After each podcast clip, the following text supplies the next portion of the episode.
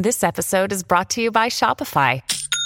Forget the frustration of picking commerce platforms when you switch your business to Shopify, the global commerce platform that supercharges your selling wherever you sell. With Shopify, you'll harness the same intuitive features, trusted apps, and powerful analytics used by the world's leading brands. Sign up today for your $1 per month trial period at shopify.com slash tech, all lowercase. That's shopify.com slash tech.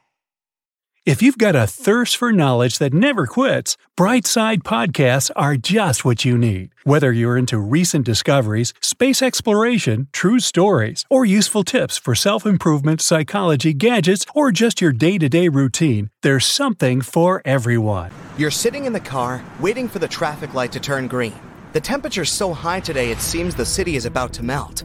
You look at the traffic light and notice it's deforming. Drops are dripping down from it.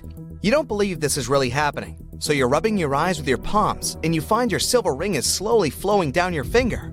You scream in fear because you expect the molten metal to scorch your skin, but nothing happens. The traffic light completely drains down. You want to press the gas pedal, but there's only some kind of liquid under your feet. The seat belt unfastens itself, and the car slowly sags. You open the door, and it falls off.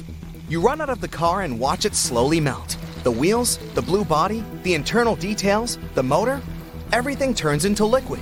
Only the tires, plastic things, seats, car carpets, and glass remain intact. You hear screams behind you, and you see all the other cars around are melting. You want to record it on video, but your phone has become liquid too. You take out the remaining glass screen in the plastic case. All the metals around are melting. Street lamps and bus stops turn into a homogeneous mass. Suddenly, it gets completely silent. Car horns, the noise from the highway, sirens, exhaust fumes, and engine roars. All of it has disappeared. Rivers of liquid metal are flowing down the streets, and you're in the center of this. The metal stream carries away the tires and other car details. It knocks people down. Then, a low, loud noise sounds through the city. People are running out of malls, libraries, cafes, homes, business centers. Puddles form around all houses. Every building is equipped with metal structures, rebars, and fittings. Now it's all melting and seeping through the concrete. Metals are melting slowly, so people have time to evacuate from the city. All the buildings are collapsing and raising dust in the air. Sewerage hatchways are flowing downwards. The city's sewer system is melting. Water mixed with liquid metal comes out on the streets. People are swimming in this mass. They're using hundreds of thousands of rubber tires as life buoys. Someone's even riding a surfboard. Liquid coins are flowing out of your wallet. Hundreds of ATMs around the city are melting. Millions of paper banknotes are drowning in metal flows. Ryan Reynolds here from Mint Mobile. With the price of just about everything going up during inflation, we thought we'd bring our prices down. So to help us, we brought in a reverse auctioneer, which is apparently a thing. Mint Mobile unlimited premium wireless. Ready to get 30, 30, bit to get 30, bit to get 20, 20, 20, bit to get 20, 20, bit to get 15, 15, 15, 15 just 15 bucks a month. So, Give it a try at mintmobile.com slash switch. $45 upfront for three months plus taxes and fees. Promo rate for new customers for limited time. Unlimited more than 40 gigabytes per month. Slows. Full terms at mintmobile.com. All the gold reserves become liquid and paint the city with an orange color. Thousands of letters float on melting mailboxes. All data centers, computers, and servers become a part of the huge metal stream. Instantly, all the digital information in the world disappears. Televisions, game consoles, amusement theme parks are melting. Radio receivers, telephones, electrical wires, cables, and internet connections disappear. Millions of tons of metal fill in the street, then pour into rivers and oceans. The water is getting a dark silver shade. In one day, people lose all modern technologies and return to the Stone Age. Metal rivers flood cities. People run to the countryside. Bicycles, motorcycles, and other forms of transportation are gone. City residents are deprived of electricity and all things that are powered by electricity. It's not safe to be in a natural area either. Metals are hidden in the mountains and underground. Now they turn into liquid and cause deformation inside the soil and stone. Some mountains are ruined, like a melting hill of ice cream. Earthquakes shake the ground all over the world. Seismic activity wakes up volcanoes. They splash out a huge amount of lava and cover the sky with ash.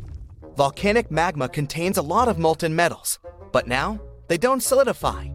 Pools of cold lava are formed around volcanoes.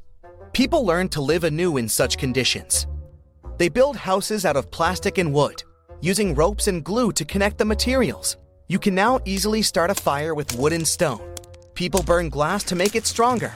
They make axes and other tools from high strength glass and stone. But such items quickly deteriorate and break. You learn how to build dugouts.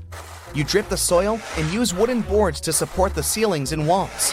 Almost the entire population of the planet lives underground, since it helps keep warm during winter. But it's not possible to live like this for a long time because of frequent earthquakes. Wooden chariots appear on the roads again. Problems with the harvest begin. Metals seep into the soil, and this disrupts the growth of the crops. Many people live near the ocean. During earthquakes, they get on wooden rafts or inflatable boats and sail away from the shore. To travel long distances, people fly in balloons. You can even get to a neighboring city if the wind doesn't take you away. It's impossible to send a letter to another country since there's no more railways. People make long walking journeys and live like nomads. You use pigeon mail to communicate with friends living in the neighboring city. It's difficult to get food and live in winter without electricity. But there is hope. Scientists can't find out the reason for the change of metals without technical equipment, but they put forward the theory that metals have changed at the molecular level. The molecules moved away from each other, and this caused melting. To bring everything back, you need to connect the metal molecules closer to each other. And people need an electric current for this. Fortunately, there's enough of it in the sky. Every day, lightning flashes somewhere. You just need to catch it. Scientists create plastic containers and fill them with liquid metal. All containers are connected by a rubber wire with molten copper inside. Copper is one of the best conductive metals. On a huge field, people place hundreds of such containers. Clouds are gathering. A strong storm begins. The lightning strikes the ground several times and finally hits the container. It comes through a copper wire and distributes the charge to all other tanks. A chain reaction begins. When the storm ends, people discover containers with solid metal. It worked! Now we have a couple of tons of ordinary metals. Scientists send mail pigeons to spread the news. Soon, people around the world are trying to catch the lightning. The resulting metals are enough to build minimal equipment for a power plant. Scientists use electricity from power plants to turn metals into powerful magnets. Liquid iron, copper, and aluminum seep deep into the ground and the ocean. To get them out of there, people build metal mining stations. First, they make a deep hole in the ground, then lower a huge magnet there. Liquid metals pass through the soil and stick to the magnet. People use the extracted materials to build new magnetic stations. They install them all over the world. Huge magnets appear in the seas, rivers, and oceans. When you need mealtime inspiration, it's worth shopping Kroger, where you'll find over 30,000 mouth-watering choices that excite your inner foodie. And no matter what tasty choice you make, you'll enjoy our everyday low prices, plus extra ways to save, like digital coupons worth over $600 each week. You can also save up to $1 off per gallon at the pump with fuel points. More savings and more inspiring flavors make shopping Kroger worth it every time. Kroger, fresh for everyone. Fuel restrictions apply. People pump all the liquid metal out of the water and make it solid with an electric charge. Then, people create metal tools axes, saws, machine tools, anvils, spokes, and wheels. Then, they make metal fittings and frames for houses. Life is slowly improving. People make chains, bicycles, and rebuild factories. They restore railways and launch the first trains. A new industrial era has come again. Iron, nickel, and aluminum are more expensive than gold because of a huge demand for them. Also, separating liquid copper from liquid silver and other metal separating operations is a difficult task. This increases the price too. When solid metals become abundant, their price begins to fall. Previously, to get iron, people dug deep quarries and mines where they extracted iron ore. Now, metals are liquid and they attract themselves thanks to magnetic forces. You can stick a long magnet in the ground in your backyard, and the next day, it will be covered with iron. Easy metal mining accelerates technological growth. Now you don't need furnaces to melt steel or silver. You immediately get them in liquid form. You can pour metals into a jar and store them forever in liquid form.